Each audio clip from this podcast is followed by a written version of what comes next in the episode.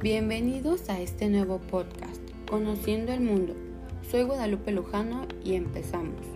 ¿Ustedes saben cuál es la relación entre ocio y calidad de vida? Bueno, pues el día de hoy les mencionaré los aspectos más relevantes sobre este tema, incluyendo puntos de vista de autores y organizaciones. Según el autor John Newlinger, el ocio no es un componente de la calidad de vida, sino es esencia de ella misma. El ocio no es un estado neutral de la mente, es un estado positivo, muy deseable y con un importante valor.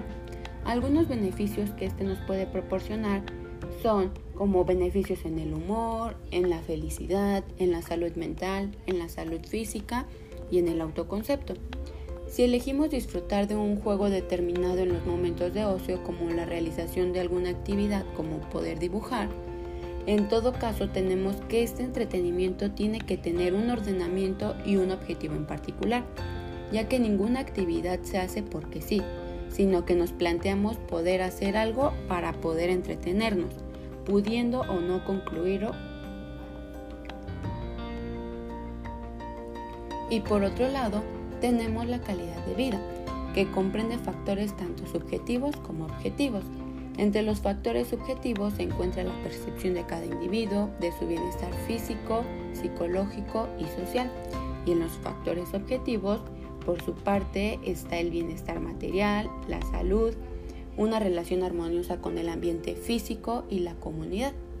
La Organización Mundial de la Salud nos dice que la calidad de vida implica la percepción que una persona tiene de su situación de vida en relación con su contexto, con sus objetivos y con sus aspiraciones o preocupaciones.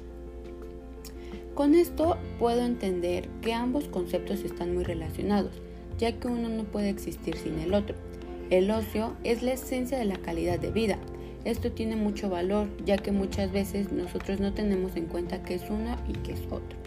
Por lo tanto, nos damos cuenta que el ocio complementa la calidad de vida de las personas y que ambos buscan un bienestar físico, emocional, una inclusión social, un desarrollo personal y una autodeterminación. Espero que les haya gustado esta transmisión y les sea de mucha utilidad la información que comparto con ustedes. Estén atentos a la siguiente transmisión de un nuevo podcast, que de igual manera será de mucha relevancia.